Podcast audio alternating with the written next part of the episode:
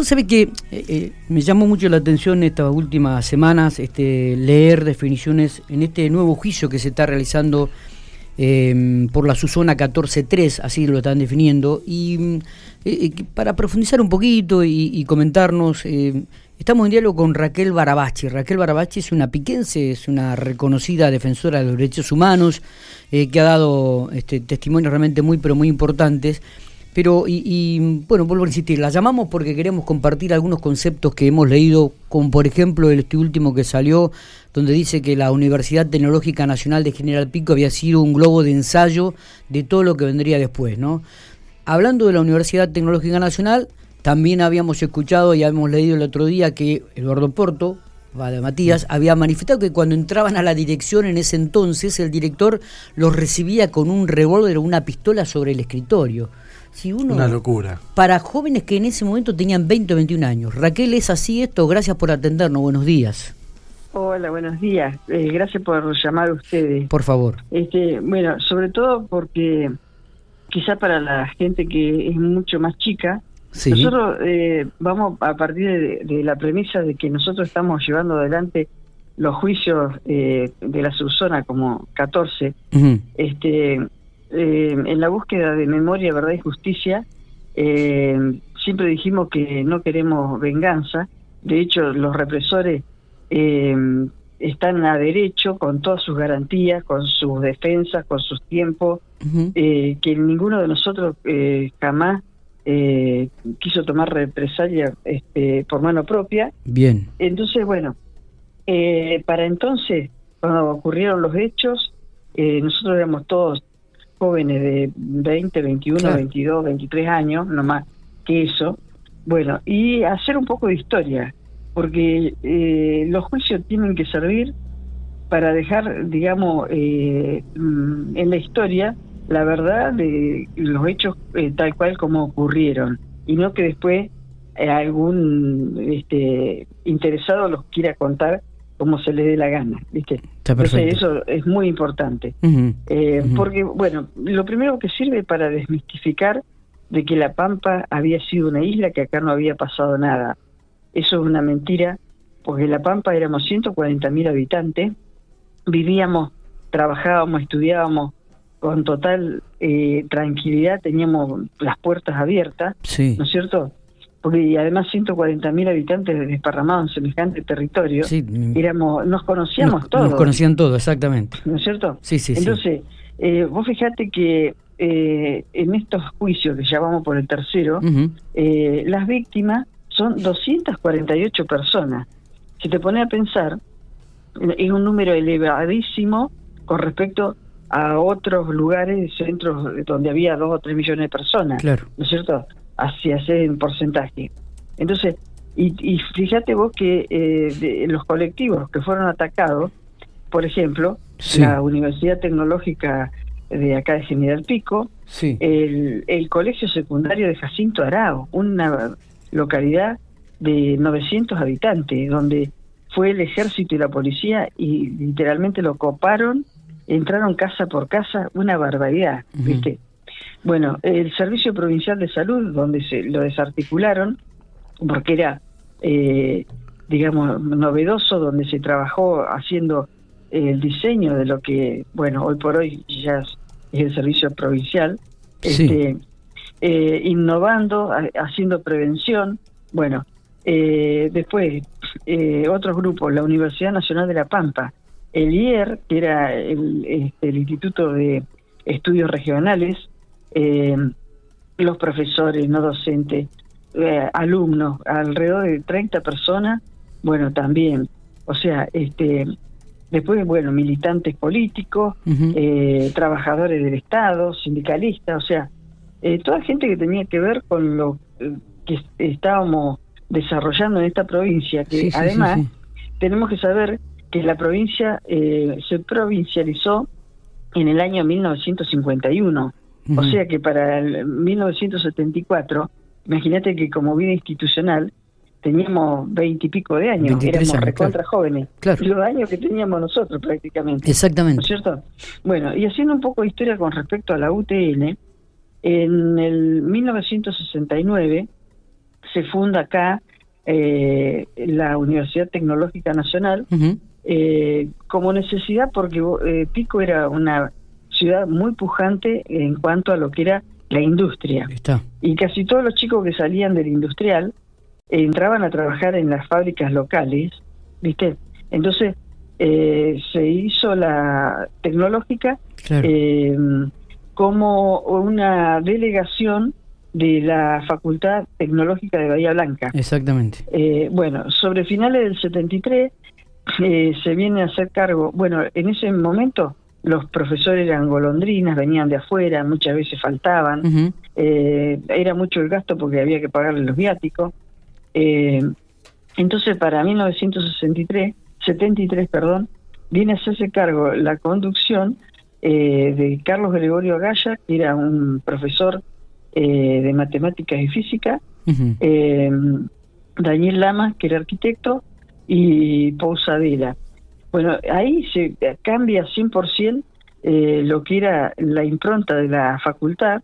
Las clases empiezan a ser nocturnas, se dictan desde las 7 de la tarde, 8 hasta las 12 de la noche. La universidad está abierta todo el día, con cursos de apoyo para los estudiantes que lo necesitaran.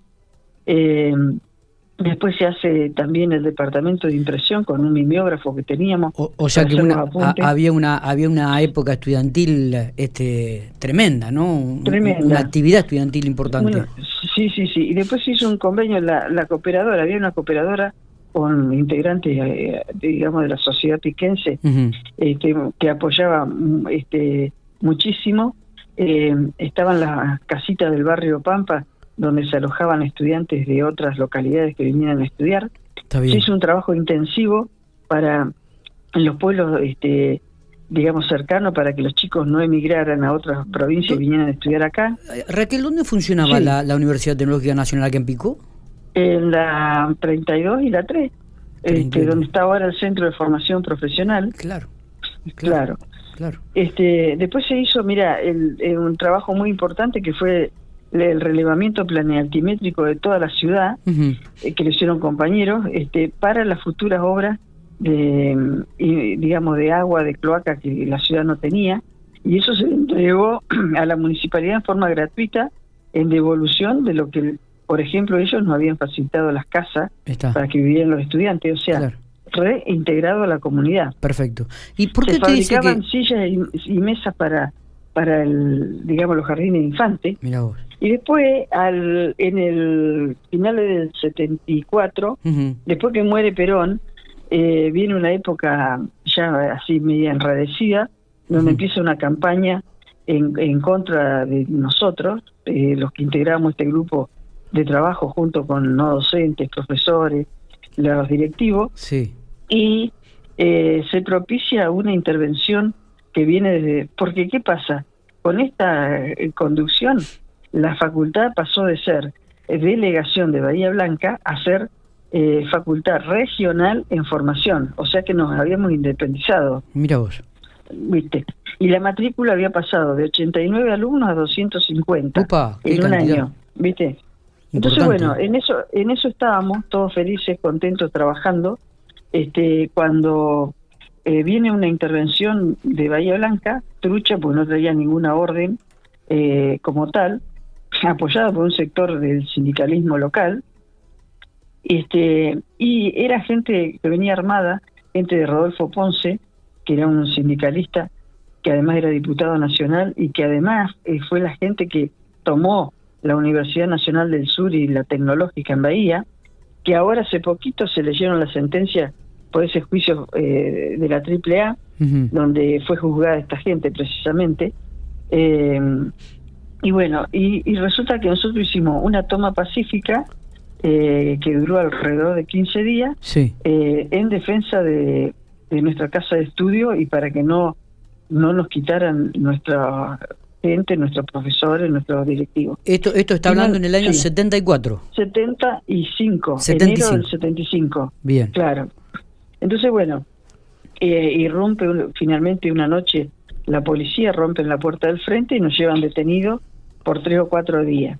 Y ahí, ¿qué pasa? Eh, como son echados eh, nuestros directivos, esta gente que viene de Bahía, se hace cargo, eh, ¿y qué hacen? Suspenden todo lo que nosotros estábamos haciendo, porque también teníamos comedor universitario. Claro. Este, entonces, cierran el centro de estudiantes, cierran el comedor, cierran el departamento de impresión, y sacan las becas. Eh, y es, esto es lo que contaba el compañero Eduardo Oporto, de que cuando nosotros volvimos para entrar a clase, sí. Eh, que ahí nos recibía esta gente con las armas largas y armas cortas arriba de los escritorios. Entonces, no hay forma de defenderlo, es indefendible esa situación. Y por eso yo digo que fue el globo de ensayo de lo que vino después, porque después, con el golpe de Estado del 24 de marzo, todas las personas que habíamos participado de esa toma pacífica y habíamos luchado por esa universidad, fuimos todos presos otra vez.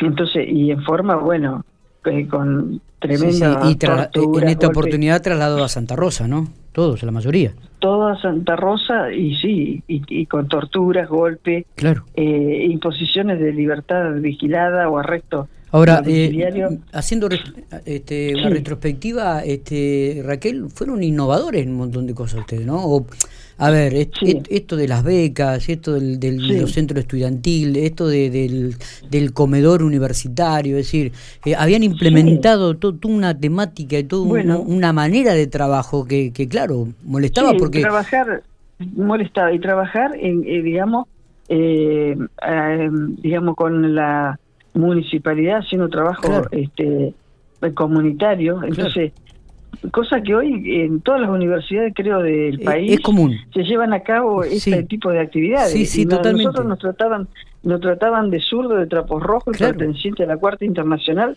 por hacer ese tipo de, por eso, Por eso digo que fueron casi hasta innovadores en esto, ¿no? Hoy, hoy es la realidad que se vive en cada una universidad, centro estudiantil, comedores estudiantiles. Totalmente. Eh, eh, es normal esto encontrarlo en cada una de las universidades en el país. Y lo peor que yo siempre digo, que a la tecnológica la perdimos para siempre porque después ah, llegó al cerca del 81, 82 y fue cerrada. Claro.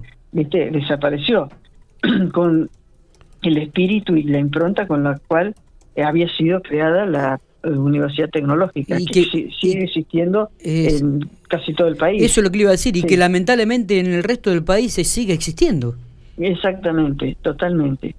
Este, y bueno, pero yo lo que rescato, eh, que por ejemplo, eh, de las 33 personas que fuimos eh, víctimas en esa oportunidad, eh, todo el mundo reivindica ese trabajo que se hacía, ese compañerismo, esa solidaridad. Claro. Y bueno, y yo creo que no fue en vano porque, bueno, nosotros hoy por hoy, 46 años después, lo estamos este, volviendo a reivindicar. Yo lo único que lamento es que eh, en la primera detención, que yo digo que fue el globo de ensayo de lo que vino después, este, hubieron personas que participaron de esa toma, que fueron detenidos y que por no haber sido detenidos después en el 76 no son consideradas víctimas.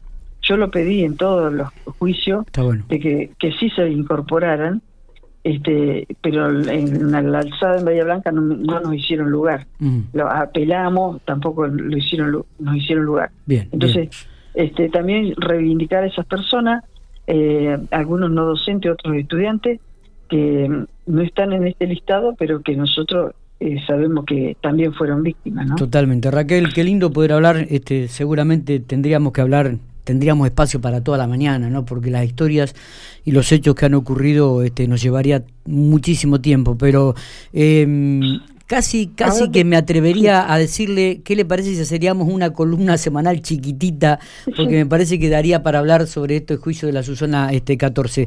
Eh, nosotros eh, le agradecemos muchísimo estos minutos. Seguramente la vamos a estar llamando en los cursos de la semana o cada 15 días como para tocar otro tema este, relacionado con, con esta temática que afectó a muchos estudiantes pampeanos, a muchas instituciones pampeanas y que obviamente reivindicamos el trabajo de ustedes. ¿eh? Bueno, te explico una cosa. Nosotros en este juicio, las que ella eh, le pedimos este, al tribunal que nos agruparan por colectivos, que las, eh, que las declaraciones llevaran el hilo. Por ejemplo, arrancamos todo lo de la UTN porque fue el primer hecho claro. que ocurrió en la provincia de, de, tensión masiva. Después siguió el movimiento siloísta. Esa. Que es otro, mira, es tan interesante y tan rico. lo vamos, lo vamos a hablar, ¿eh? Lo vamos a este, hablar. Después siguió el, Servicio Provincial de Salud, después la Universidad Nacional de La Pampa, todos hechos que ocurrieron antes del 24 de marzo, además, ¿viste? Está, perfecto. Entonces, eh, te quiero comentar que nosotros estamos haciendo un trabajo eh, muy importante con otras instituciones como eh, la Cooperativa Popular de Electricidad de Santa Rosa, eh, UTELPA, la Universidad Nacional de La Pampa, nosotros las querellas, el Movimiento Popular Pampeano de Derechos Humanos, estamos haciendo un repositorio que va a quedar eh, como página web con toda la historia de antes, durante y después, ¿viste? Eh, como para que tenga acceso después cualquier persona, eh, docente, no docente, quien se le tenga interés. Este, bueno, cuando ya lo tengamos terminado, lo vamos a poner, obviamente, lo vamos a comunicar para que todo el mundo tenga acceso. Está. Eh, Raquel, gracias por estos minutos. Eh, la vamos a volver a llamar para, para seguir este, escuchando un poco relatos de esta historia. ¿eh? Bueno, dale, dale. Abrazo grande y muy amable. Un abrazo a toda la, audiencia también.